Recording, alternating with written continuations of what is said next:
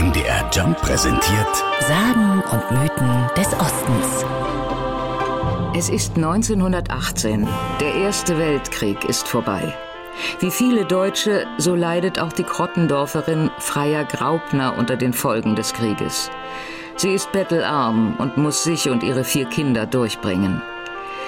Da kommt der Frau aus dem Erzgebirge eine Idee.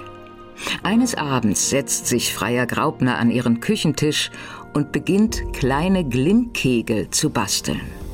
Das erzählt Unternehmensmitarbeiterin Nicole Strebe. Hat in ihrer kleinen Küche auf 10 Quadratmetern tatsächlich alles vom Teig herstellen bis zum Abformen der Räucherkerzen händisch gemacht, ist dann sozusagen mit Bauchladen oder mit Tragkorb auf den Markt gegangen und hat sich da einfach auch ein paar Groschen mit dazu verdient.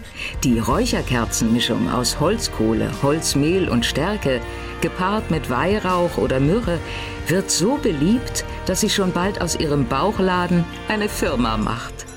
Damit beginnt die Erfolgsgeschichte der Krottendorfer Räucherkerzenproduktion.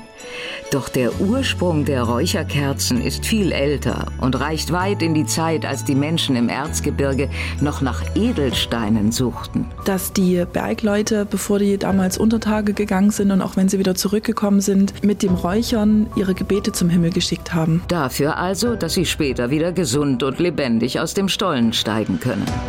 Für Gebete hat die DDR-Führung zwar nichts übrig, dennoch ließ sich mit den Räucherkerzen gutes Geld verdienen.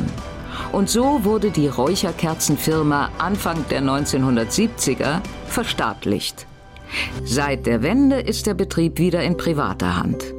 Neue Gerüche und Produkte wurden seitdem entwickelt. So auch Räucherkerzen für die Sommermonate, erzählt Nicole Strebe. Ja, Räuchern gehört zu Weihnachten, zu dieser Tradition, aber Räuchern ist auch in allererster Linie Raumbeduftung und das kann ich natürlich auch genauso im Sommer machen. Wir haben 23 verschiedene Sommerdüfte. Das geht von Rosenduft, was wirklich floral ist, oder eben ähm, Apfelduft. Und ja, Räuchern kann man eben das ganze Jahr auch umsetzen. Und trotzdem haben die kleinen Kegel gerade jetzt Hochsaison. Die beliebteste Sorte ist übrigens weihnachtlicher Weihrauch. Und das von Anfang an. Sagen und Mythen des Ostens. MDR Jump. In Sachsen, Sachsen-Anhalt und Thüringen zu Hause.